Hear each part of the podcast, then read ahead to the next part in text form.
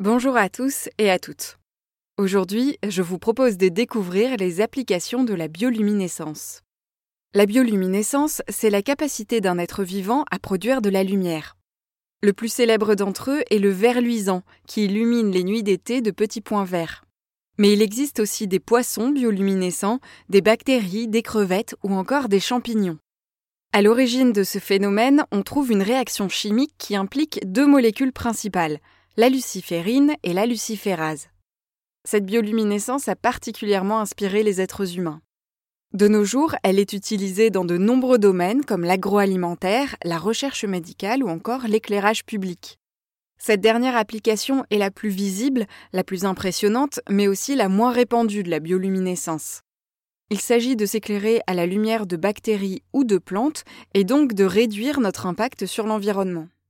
Un test est ainsi en cours en France, dans la ville de Rambouillet, pour imaginer un éclairage public basé sur des bactéries naturellement bioluminescentes. Ces bactéries sont placées dans un récipient en verre, alimenté en permanence en solution nutritive.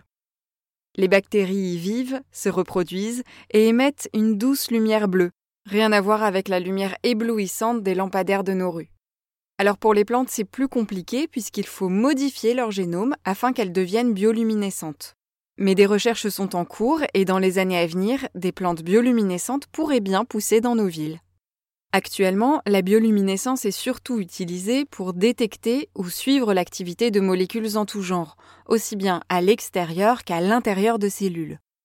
Elle est particulièrement utilisée dans le domaine de la recherche médicale pour mieux comprendre et mieux traiter certaines maladies.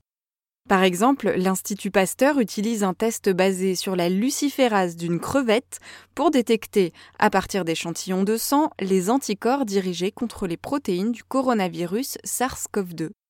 Mais la bioluminescence sert aussi à repérer la présence de bactéries nocives dans l'eau, ou à l'inverse, à détecter des substances toxiques. En effet, il existe des bactéries bioluminescentes qui émettent moins de lumière au contact de certaines molécules. Si la lumière émise par les bactéries est plus faible que la normale, c'est donc qu'elles sont en présence d'un ou de plusieurs polluants.